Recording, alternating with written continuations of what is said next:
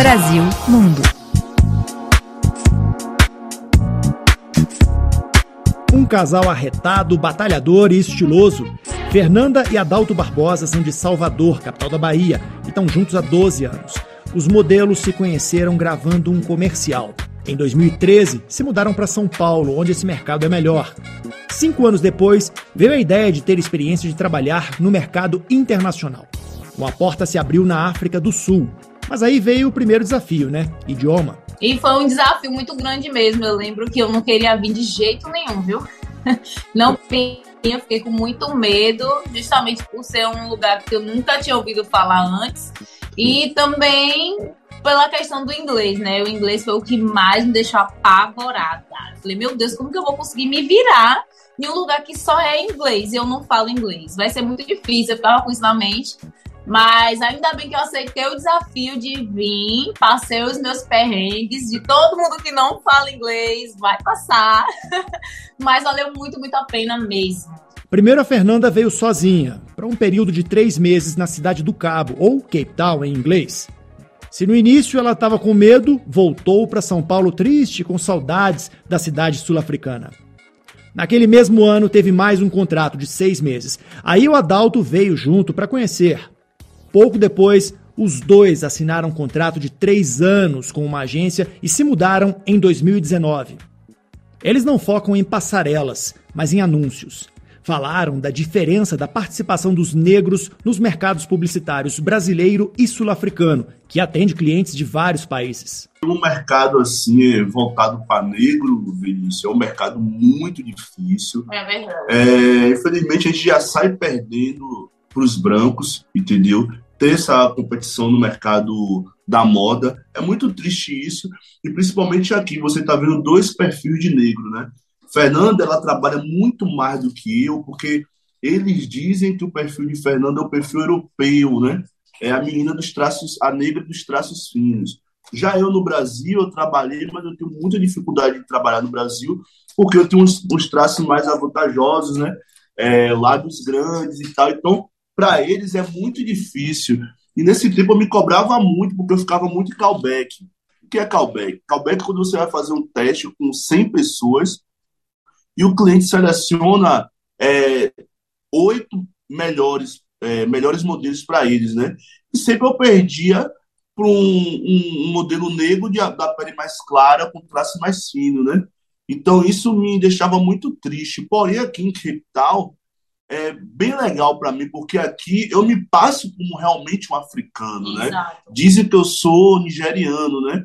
Não, você é da Nigéria e tal. Então eu consigo trabalhar com o meu cabelo Rastafari. No Brasil é muito preconceituoso a moda, entendeu? Exatamente. Eu só entraria no mercado da moda em São Paulo para o negro descolado, né? Porque ele não vê um negro é, tendo uma, uma conta bancária, entrando em um carro bom de marca, né? Tendo um poder aquisitivo, né? E... Sendo que aqui é o contrário, exato, né, amor? Exato. Aqui você pode fazer grandes marcas eu com esse perfil aqui mesmo, posso estar de Porsche, eu posso estar de BMW, Sim. eu posso estar de uma grande marca de bebida Sim. alcoólica. E, e esse né? perfil, né, que a Dalton acabou de falar no Brasil, que ele se encaixa de negro descolado, reduz muito ele, tipo, muito, muito mesmo. Eles destacam que uma modelo de pele clara e cabelo crespo, por exemplo, não representa um negro na África do Sul, como acontece no Brasil. Uma profissional como essa, no caso, seria colored, como os sul-africanos chamam os mestiços. Aqui em Capital, é, as coisas são bem divididas, né? Então tem os negros, tem os brancos e tem o mestiço, né? Que eles é, titulam de... como colors, né? Então isso é muito bem dividido e a moda é, é falada direciona, é dire, diretamente para cada tipo de grupo, certo? Coisa que no Brasil não é tão assim.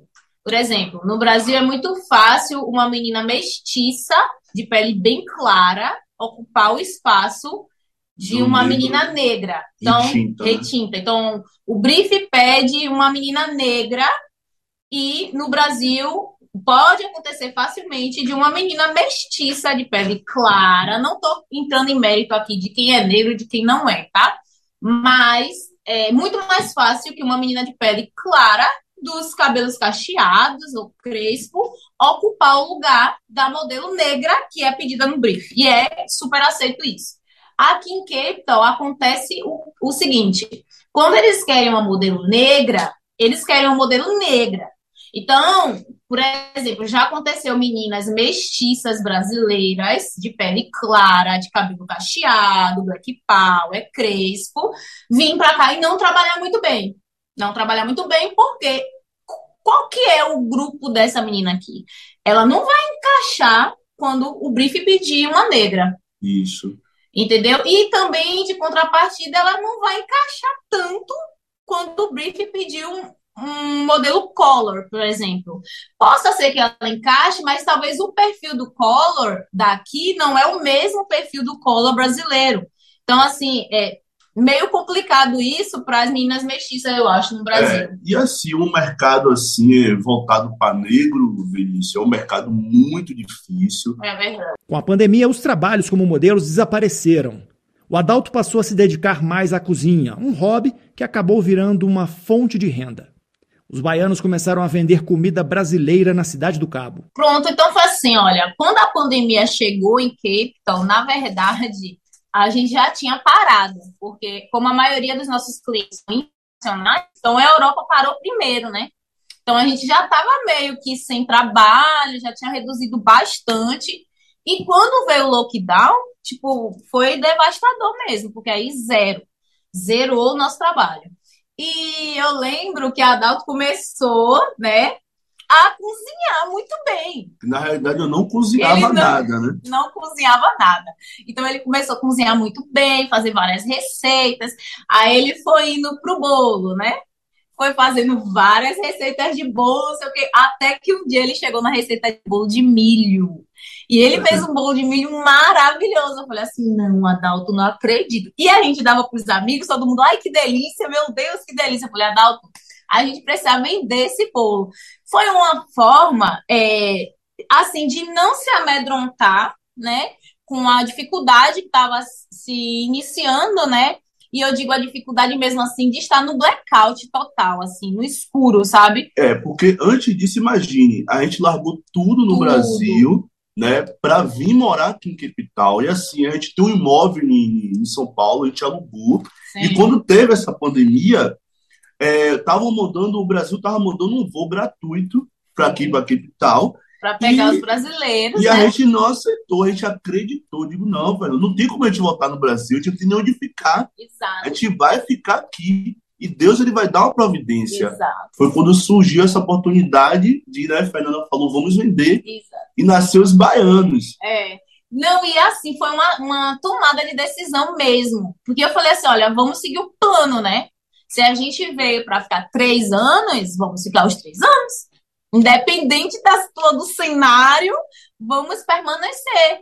Não vamos nos amedrontar, porque acho que tem um propósito, né? Acho que todo mundo precisa ter essa noção, né? É, da decisão que você toma na sua vida. Se você decidiu fazer tal coisa, não deixa que a circunstância tire você do seu foco, né?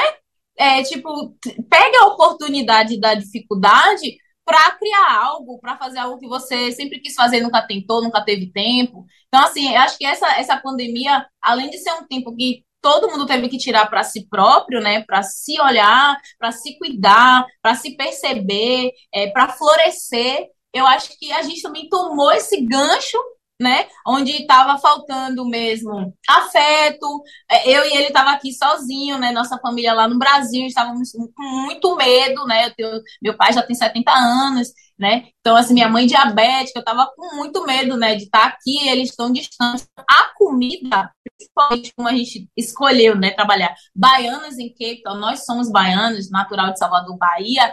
A, a nossa comida, a comida que a gente vende, de certa forma, nos conecta diretamente com a nossa família, né? Tipo, traz todo aquele frescor, da nossa família. Então, é muito gostoso estar num processo é, de fazer as coisas que a gente faz. Para a gente foi terapêutico demais é, tá vendendo, né? Tá com os baianos dentro da, da pandemia, né? De certa forma, ajudou muito a gente a passar por isso, por esse momento tão difícil. Assim como a cozinha brasileira, a culinária africana é bem diversa. E essa conexão dos modelos com o continente foi, digamos, reforçada pelo garfo. Certos pratos o fizeram definitivamente desejar continuar no continente e trouxeram lembranças dos sabores da infância. De Addis Abeba, Vinícius Assis, para a Rádio França Internacional.